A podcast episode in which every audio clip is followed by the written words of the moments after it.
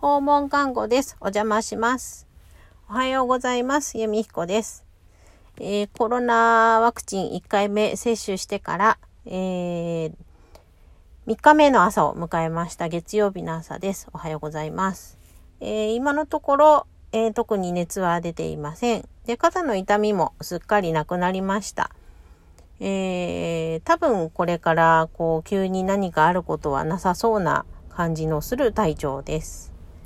えー、3週間後にまた、えー、2回目のワクチン接種がありますので、えー、その時はまた、えー、随時報告をしていきたいと思います。